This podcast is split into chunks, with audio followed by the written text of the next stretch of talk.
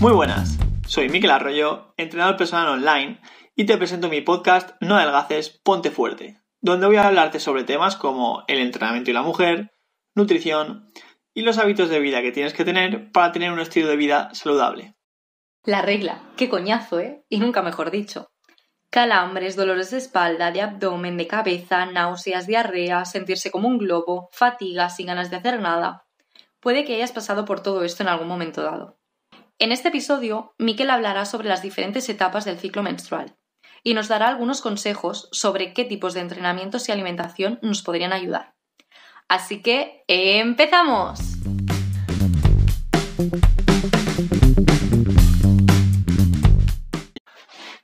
A modo de pequeño resumen teórico, y para empezar hablando un poco de lo que es el ciclo menstrual, en el ciclo menstrual se distinguen tres fases. La fase folicular, que va desde el primer día hasta los 13 más o menos, depende de la mujer. La ovulatoria, que es justo en la mitad y suelen ser otros 2-3 días. Y la última, la fase lútea. En la fase folicular lo que pasa es que se elige un folículo y ese folículo lo que hace es ir creciendo a lo largo de la fase, aumentando de tamaño hasta que llega la fase ovulatoria, la segunda, y lo que hace es romper ese folículo y coger el, ovocito.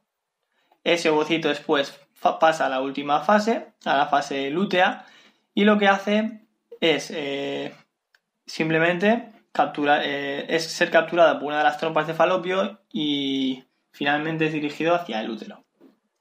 Entonces, cuando empieza la menstruación, en la fase folicular, los primeros siete días, los niveles de estrógenos y progesterona en la mujer habrán caído muchísimo.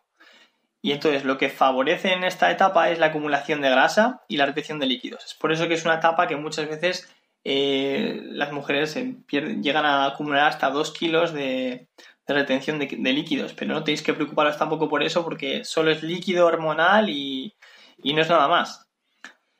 Y entonces es una etapa en la que vuestro desempeño a la hora de entrenarse se va a ver muy afectado con la caída hormonal y seguramente te puedan llegar antojos y te recomiendo pues que intentes aliviarlos con alguna comida libre y también con frutas y que intentes comer algún chocolate que sea saludable.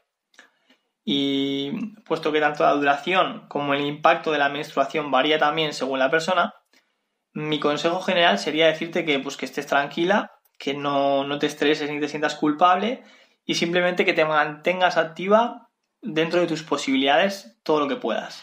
Que no te vuelvas loca entrenando, pero que escuches a tu cuerpo y que si puedes moverte, muévete lo que, lo que sea posible.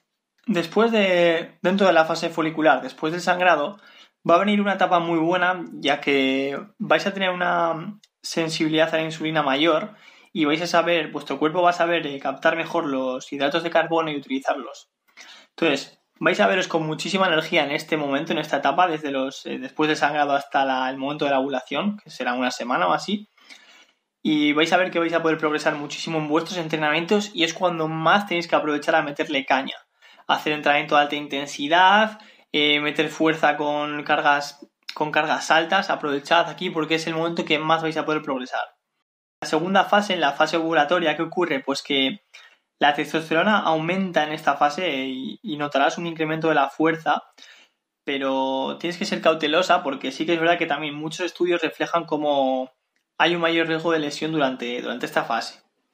Y en cuanto al entrenamiento y la alimentación, vas a experimentar, hay algunas mujeres que no, pero otras que sí, una reducción del apetito.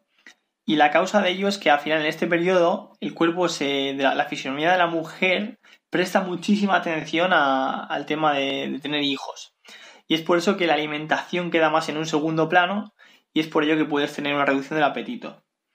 Y por otro lado, tu metabolismo va a empezar eh, a elevarse cada vez más, a consumir más energía hasta la última fase, hasta la fase ya lútea, hasta el final. Y en la última fase, en la fase lútea, ¿qué ocurre? Como os he dicho, pues que una vez acaba la ovulación, otra vez te vuelve a venir el apetito, el hambre, llegando a consumir hasta 500 calorías extras al día. Y el metabolismo, eso, va a seguir aumentando y aumentando hasta un 8% si lo comparamos con la primera fase, la fase folicular.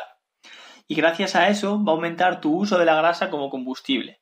Por lo que va a ser una etapa súper buena para que realices entrenamientos, por ejemplo, cardiovasculares, pero de baja intensidad, que no sean muy intensos para no utilizar tanto lo que son el glucógeno y los hidratos, y para utilizar más las grasas, para movilizar más y quemar más la grasa, ya que es una etapa muy buena para quemar grasa.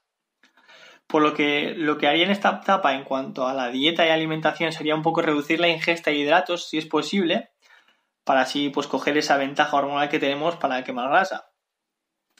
Y el último inconveniente en esta última etapa es que esta fase poco antes de la menstruación, aparece un poco el síndrome premenstrual, y pueden aparecer muchos antojos y si es tu caso, pues como te he dicho al principio también, pues incluye alguna comida libre o ah, incluye mucha fruta que te quite un poco de sabor dulce y si no te lo quita, pues mete algo de chocolate saludable que sea mínimo un 70%, por ejemplo. Y bueno, al final eh, cada mujer es un mundo y el ciclo menstrual de cada una es muy diferente. Hay muchas mujeres que no, no sienten prácticamente el ciclo menstrual nada. Hay otras que tienen muchísimos síntomas y que lo pasan muy mal. Y bueno, al final tienes que un poco también escuchar a tu cuerpo, ver cómo está y no hacer burradas, porque aunque los expertos nos dicen que los hábitos fitness tienen que ser igual el de tanto del hombre como de la mujer, sí que es verdad que hay que entrenar igual, de la misma forma y que no hay que hacer diferencias realmente. Pero sí que es verdad que las mujeres tenéis que tener en cuenta este tipo de cosas y saber un poco en qué fase estáis para saber si de verdad podéis meterle más caña, si no, para progresar y no, no veros muy afectadas. Y tampoco frustraros, obviamente. Espero que este episodio te haya ayudado a entender mejor cómo funciona nuestro cuerpo y a sacarle un mayor rendimiento. Y que si te ha gustado lo compartas con otras mujeres que les pueda interesar. Un abrazo a todas y a todos y recuerda, no adelgaces, ponte fuerte.